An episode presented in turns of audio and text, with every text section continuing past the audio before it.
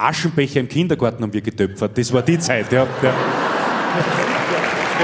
Herzlich willkommen auf dem Live-Show-Podcast von Auf dem Roten Stuhl. Das Gesprächsformat, das es seit 2011 auf YouTube gibt und seit 2018 auch als Bühnenversion im Wiener Stadtsaal. Kurz erklärt, ich plaudere und musiziere mit meinem Stargast. Mein Name ist Bernhard Ecker und wenn du gerne einmal live dabei sein möchtest in einer der kommenden Live-Shows, dann gibt's Infos unter stadtsaal.com oder auf demrotenstuhl.com. In der heutigen Ausgabe dreht sich alles um das Thema Kabarett. In diesem Zusammenhang möchte ich euch ein kleines Geheimnis verraten. Ich plaudere sozusagen aus dem Nähkästchen.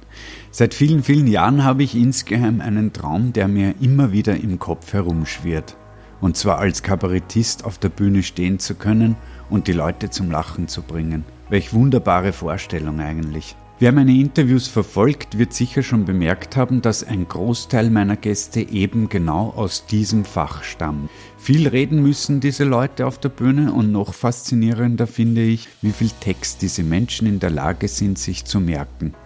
Davor habe ich wirklich großen Respekt, aber noch mehr bewundere ich, dass diese Menschen alleine und meist ohne großartiger Hilfsmittel zwei Stunden hochenergetisch Geschichten erzählen. Das würde meine Stimme richtig ans Limit bringen. Doch für solche Notfälle gibt es eine großartige Lösung. Gallery Voice Halstabletten schaffen schnell spürbare und lang anhaltende Abhilfe. Über Wirkungen und mögliche unerwünschte Wirkungen dieses Medizinproduktes informieren Gebrauchsanweisung, Arzt oder Apotheker. Wie ihr seht, die heutige Folge ist wieder gesponsert. Große Freude und vielen Dank für die Unterstützung. Den Stargast dieser neuen Folge auf dem Live-Show-Podcast von Auf dem Roten Stuhl durfte ich im Dezember 2013 kennenlernen. Zu dieser Zeit haben wir das Interview für den YouTube-Kanal aufgezeichnet und zwar mit Thomas Stipsitz. Er war damals einer der ersten, der meinem Interviewformat, das es damals wirklich noch nicht lange gegeben hat, sein Vertrauen geschenkt hat. Knapp sechs Jahre später folgte er neuerlich meiner Einladung in die Live-Show von Auf dem Roten Stuhl. Wir drehen nun das Rad der Zeit zurück auf 13.01.2019, Sonntagvormittag 11 Uhr und schalten direkt in den Stadtsaal. Viel Vergnügen! Ich freue mich, dass er heute da ist. Ich freue mich, dass er mir seit 2013 sein Vertrauen geschenkt hat ein Superstar des Kabarets in Österreich. Begrüßen Sie Thomas Stipsitz.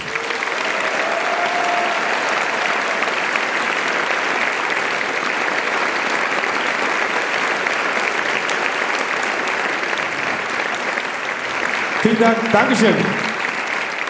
Thomas, nimm Platz, wir Platz auf ja. dem roten Stuhl. Danke ich dir. Mein Handy herlegen, gell, dass wir zeitmäßig den Überblick nicht verlieren. Dass wir uns nicht verdrotschen. Ja, ja. Schön, dass auch du für mich aufgestanden bist. Thomas, Freilich. du hast vorher so eine großartige Twitter-Meldung mir nur erzählt. Was du Ja, äh, wegen diesem Sebastian Kurzsager, ja, und die, die Livia Klingel hat das getwittert, dass man das ja nicht sagen kann, also in Wien, dass die Leute da aufstehen, weil sie hat geschrieben, in Wien stehen alle auf, in Wien bleibt nicht einmal der Schnee liegen. Was ich sehr schön fand. Ich würde mal sagen, ein wunderbarer Einstieg Absolut, in unser Gespräch. Thomas, gehen wir gleich mitten in die Thematik. Gehen wir in die Thematik ein, ja. ja. Kabarett. Was führt dich zu mir? Sag mal.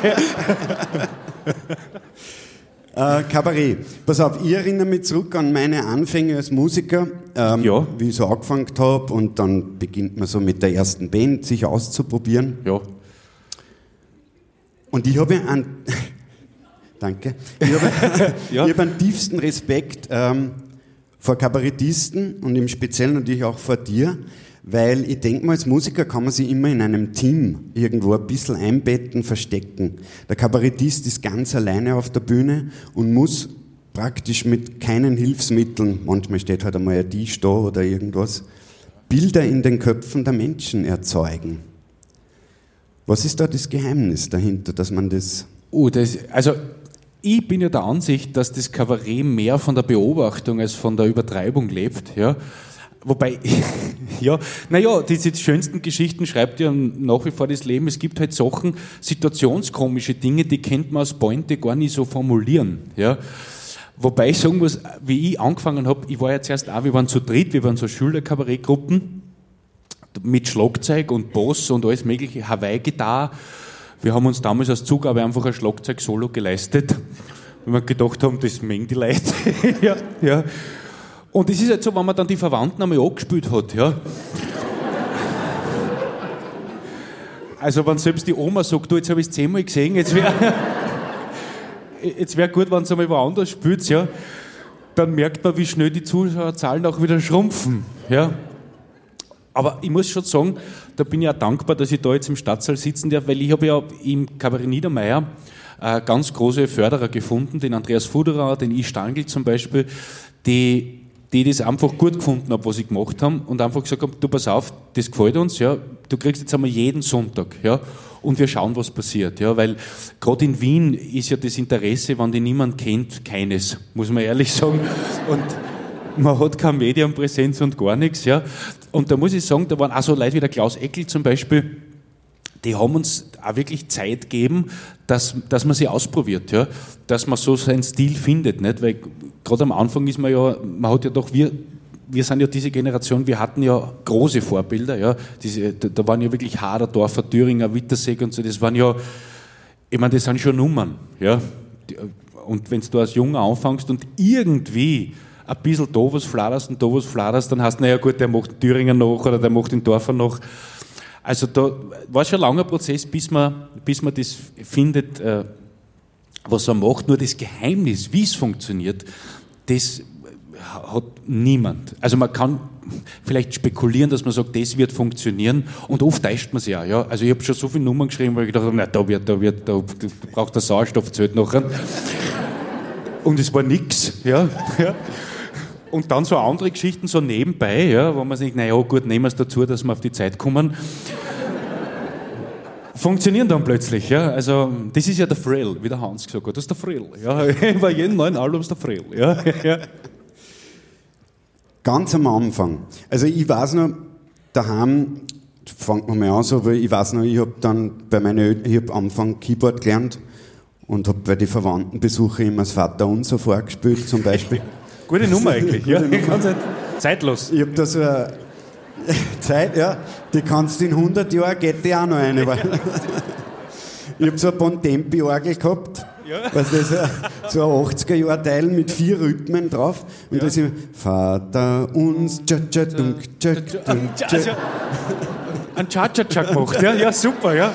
Aber notgedrungen, weil die Technik nicht mehr hergeben hat, ja. muss man sagen. Ähm, aber jetzt, äh, es artet aus. Es artet aus, ja.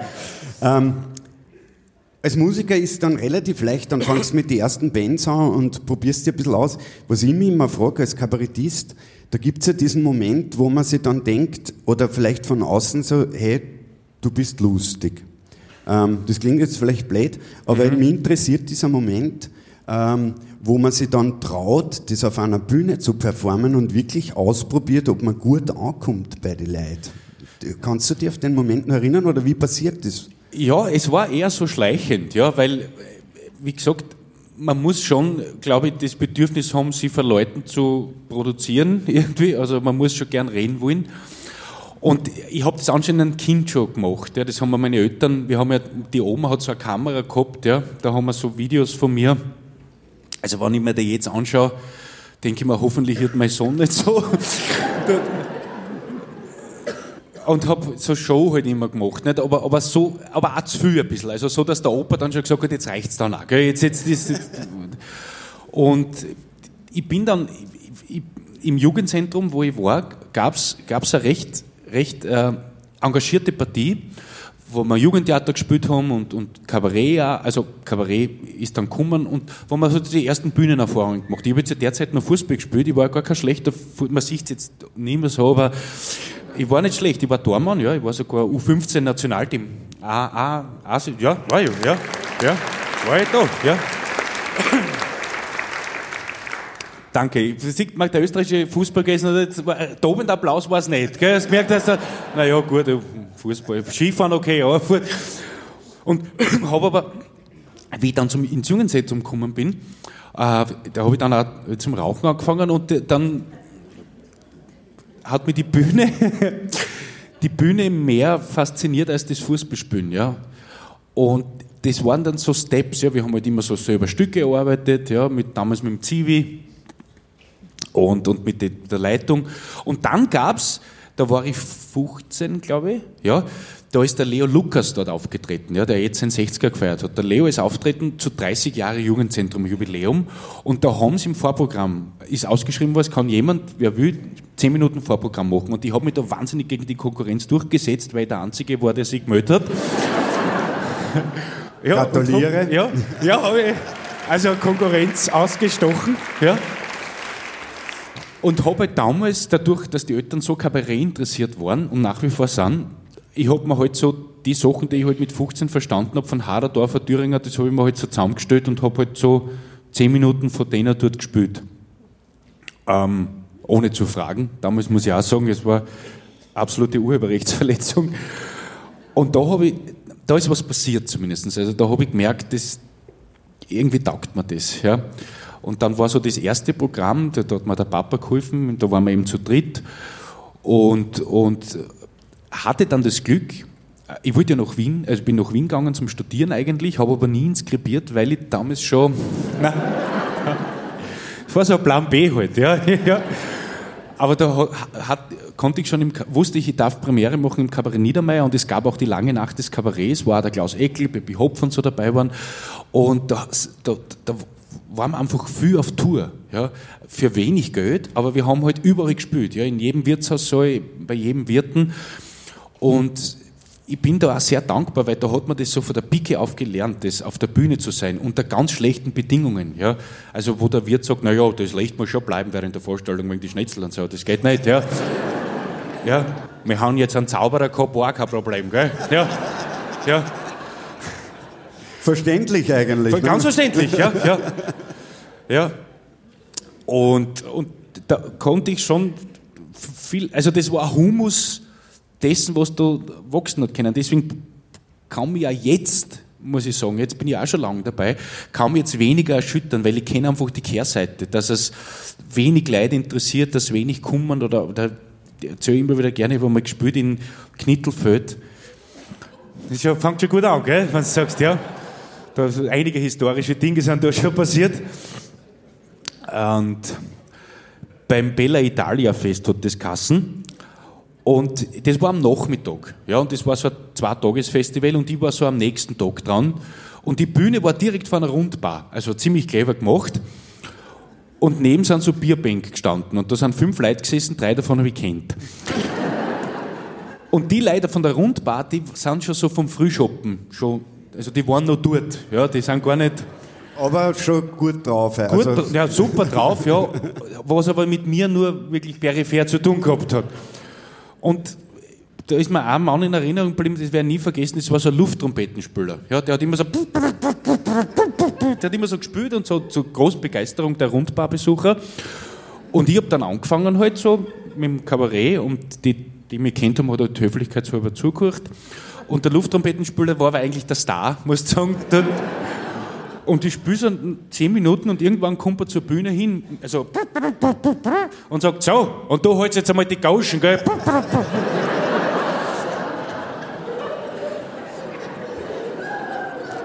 Das war ein Moment, wo ich mir gedacht habe, hätte ich nicht doch Religionspädagogik studieren sollen, ich weiß nicht. Ja. Aber es hört nicht ab. Ich, ich gehe mal deine, davon aus, deine, dass deine Eltern ja eh jahrelang nach deinem, sozusagen, nach deiner Übersiedelung nach Wien der Meinung war, dass du eh studierst? Nehme ich jetzt einmal da, an. lustigerweise, das muss ich ja sagen, äh, meine Eltern oder also mein Bruder, der ist ja bei mir Techniker, mein Bruder, die haben uns diesbezüglich nie Steine hinweggelegt. Also die waren da wirklich super, die haben gesagt, du, wenn, ihr, wenn du das machen willst, ja, dann mach's, aber mach's hundertprozentig. Ja. Also konzentriere dich auf das, wir werden das soweit unterstützen und wenn es nicht hinhauen sollte, weil das weiß man ja nicht, dann kannst du ja immer noch, also Religionslehrer braucht man immer, ja, dann, dann mach das, ja. Bin mir jetzt gar nicht so sicher, wie lange man Religionslehrer noch braucht. Aber ah ja, jetzt, damals war die Zeit weisen, gell? Da damals war es Da so. es ja wirklich einen Religionslehrerstrich gegeben. Der hat gesagt, komm zu uns, komm zu uns. ja, da, das war eine andere Zeit. Ja, es waren andere Zeiten damals. Das Schilling und so. Also kann man sich heutzutage gar nicht mehr vorstellen. Ja, ja. Aschenbecher im Kindergarten haben wir getöpfert. Das war die Zeit, ja. ja. ja.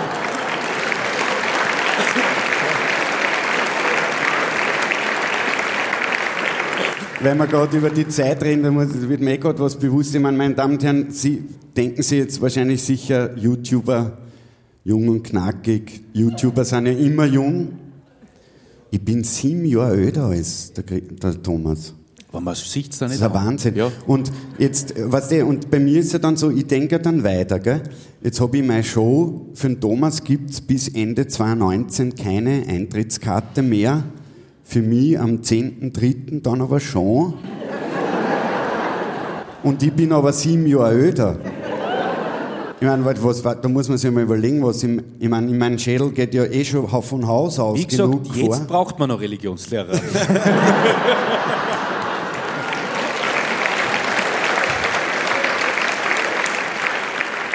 Thomas, nochmal zu vorhin.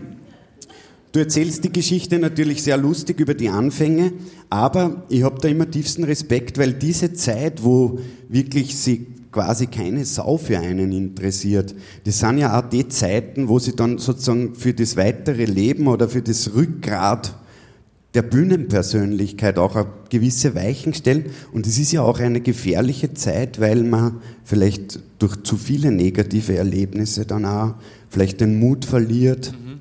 das dann wirklich durchzuziehen. Ja, ja, das ist richtig. Das war jetzt keine Frage, nein, nein, gell, ist, du hast vollkommen, aber es ist richtig. Nur, ich habe zumindest damals in dieser langen Nacht des Kabarets, äh, alle, die da mitgemacht haben, die haben das also hundertprozentig wollen. Ja? Und ohne jetzt nie, jemandem nahe zu treten, aber wir haben uns da schon auch ein bisschen geschunden, ja, und es hat auch weh dann, ja. Weiß nicht, ob das, ich glaube, dass es im Endeffekt gut war, weil ich weiß, dass bei manchen jüngeren Kollegen, die jetzt beginnen, die sind dann relativ, nicht alle, aber es gibt ein paar, weiß ich von meinem Bruder, die dann halt äh, enttäuscht sind, wenn es nicht gleich funktioniert, ja. Und da muss man halt sagen, müsst halt, müsst halt ein bisschen einknien, ja, und ein bisschen auch an der Front sein, sage ich jetzt einmal, ja, um, um, um diese Erfahrung zu sammeln. Nicht? Wobei man sagen muss, vielleicht haben es wir damals, klingt jetzt auch so, aber damals vielleicht ein bisschen leichter gehabt, insofern, weil es dieses ganze YouTube, wie ich angefangen habe, war das noch in den Kinderschuhen. Ja. Und heutzutage ist ja so, man recherchiert vielleicht vorher im Internet, bevor man sich was anschaut und man weiß eh, wie, wie, wie kurz die Spanne, Aufmerksamkeitsspanne ist. Das läuft eine Minute und sagt, gefällt mir nicht, geh nicht hin. Ja. Und da haben wir halt schon im Kabarett Niedermeyer oder im Theatercafé in Graz, da war es einfach so, die, die hatten, das ist ja teilweise noch so, aber da gab es einfach ein Stammpublikum, die gesagt haben, wenn sie im Niedermeyer oder im Theatercafé spielt, dann wird es was gescheit sein, unter Anführungszeichen, und haben, einfach, haben sich einfach junge Leute angeschaut. Ja. Aber anfangen möchte ich jetzt auch nicht mehr. Muss ich, muss ich ehrlich sagen. Ja, also ich bin schon froh, dass, dass diese Zeit, dadurch kann man ja das, das wenn es rennt, viel, viel mehr schätzen, ja, finde ich. Ja, also wenn man, pathetisch gesagt, wenn man durch die Hölle ging, dann ist ja der Himmel wunderschön. Ja, weißt du? Sehr schön gesagt. Ja, ja, ja ich glaube ich glaub auch, dass es sehr wichtig ist, dass man diese Zeit auch von ganz unten mitgemacht hat, weil ich habe immer so das Gefühl, es kann einem dann eigentlich nichts mehr erschüttern dann in, in im Laufe der Jahre. Ja, ja, man ist halt, wenn die Bedingungen einmal, was heutzutage eh momentan selten vorkommt, aber man kann halt auch dann mit nicht so, mit nicht so guten Bedingungen einfach umgehen. Ja, man sagt, ja, das ist, ich meine, es ist ja kein es ist ja kein Abend im Burgtheater, sondern es ist nach wie vor noch Kleinkunst und dann gibt es halt den Scheinwerfer einmal nicht und so. Haben wir oft erlebt, ja, wenn wir da irgendwo waren draußen, ja. Und der Krieg stellt halt irgendwas um, dass der Haustechniker sagt, da, da wird nichts umgestellt, gell. Das bleibt so, wie es ist, gell. Das sage ich dir ehrlich, gell, weil das ist eingleicht für einen Forschungsball, da wird nichts. Ja. Und dann hab ich, haben wir dreimal gehört, weil wir gesagt haben, naja, es wäre halt schön, weil es gibt einen Lichtwechsel. Delfrede Ott hat da gelesen, war auch kein Problem. ja. Haben wir dreimal gehört, wirklich. Ja, ja. Und dann hin und wieder sagt man, ja gut, dann gibt es halt das Licht nicht. Ja. Es wird nur, das habe ich schon gemerkt, wenn man wenn sozusagen von einer Semi-Professionalität in, in, in was Professionelles geht, ja, und gerade ältere Veranstalter, mit, die halt, mit dem halt zusammengearbeitet hat von Anfang an, ja, die dann vielleicht mit dir nicht so ganz mitgewachsen sind, ja, und glauben, du bist halt immer noch der Schulbur, der halt da ein bisschen Kabarett macht, ja. Und da muss man dann schon sagen, du, das geht dann nicht mehr, ja, weil es ist, das ist einfach ein Betrug am Publikum. Ja. Ich kann nicht 30 Euro für Karten verlangen und dann einen Anlog hinstellen, wo keiner was hört. Das geht dann nicht. Ja. Das sind dann die Momente, wo man dann wahrscheinlich auch erstmalig einmal ein bisschen ein Rückgrat zeigen muss und einfach einmal an die schauen muss und sagen, was Sache ist, weil ich glaube, sonst passiert dann das immer wieder wahrscheinlich. Nur sicher, nein, es bringt ja nichts, weil es, es, es hat ja niemand was davon. Ja? Weil es fällt dann einmal, jetzt kannst du sagen, okay, Gesundheit, jetzt kannst du sagen, ja, ich spüle nicht, ja, weil es, die Voraussetzungen sind nicht gegeben. So, das ist aber wieder blöd für die Leute. Ja, jetzt kommen dort 500 Leute, die sich freigenommen haben und du trittst nicht auf. Ja. Das, dann, wir hatten es schon ganz selten, aber dass man halt einfach sagt, du, du gehst vorher aus, erklärst es die Leute, ja, ja, dass sich das verzögern wird, bis du eine gescheite Anlage steht, damit da jeder was hört und jeder was sieht. Ja. Weil ich finde, ja, jeder Zuschauer und jede Zuschauerin hat das Recht, ja, wenn sie Karten, Karten kauft, das Programm so zu sehen, wie es vom Künstler erdacht wurde. Ja. Weil sonst hat, hat, hat das keinen Lack, finde ich. Ja. Naja.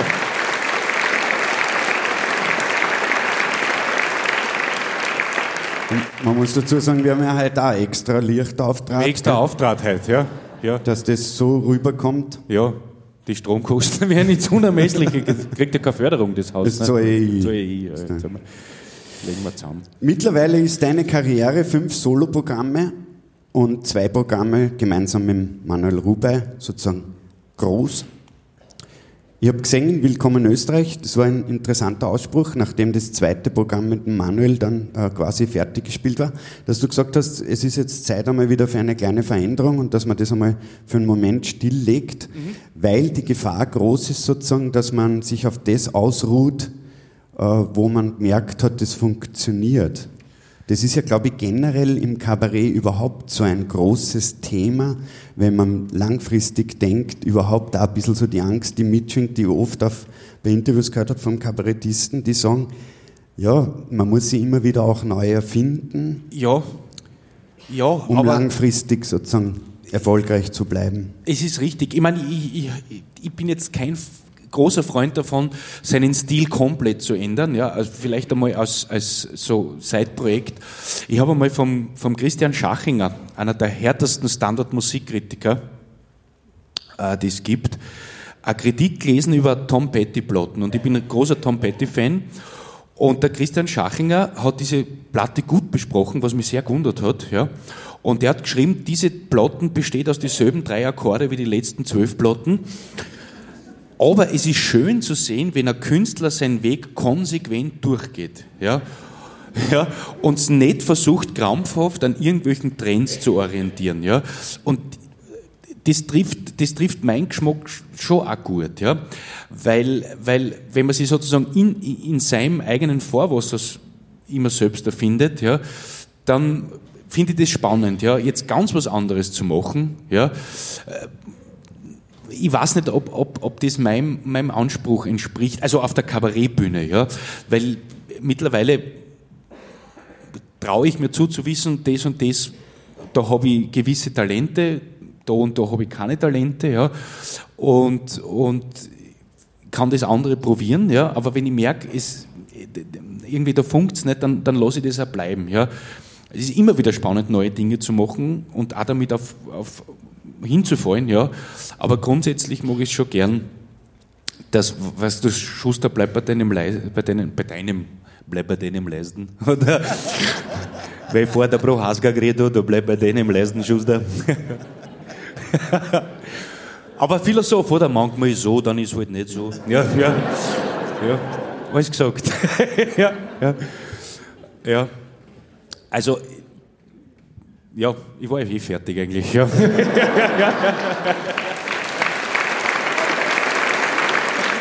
Das war die erste Hälfte der Live-Show vom 13. Jänner 2019 mit meinem Stargast Thomas Stipsitz. Ich hoffe, Sie hatten Spaß beim Zuhören. Die zweite Hälfte dieses Gespräches wird demnächst auf diesem Podcast veröffentlicht. Bleiben Sie mir treu, machen Sie einen Blick auf YouTube. Aber das Wichtigste ist, bleiben Sie gesund. Auf Wiedersehen.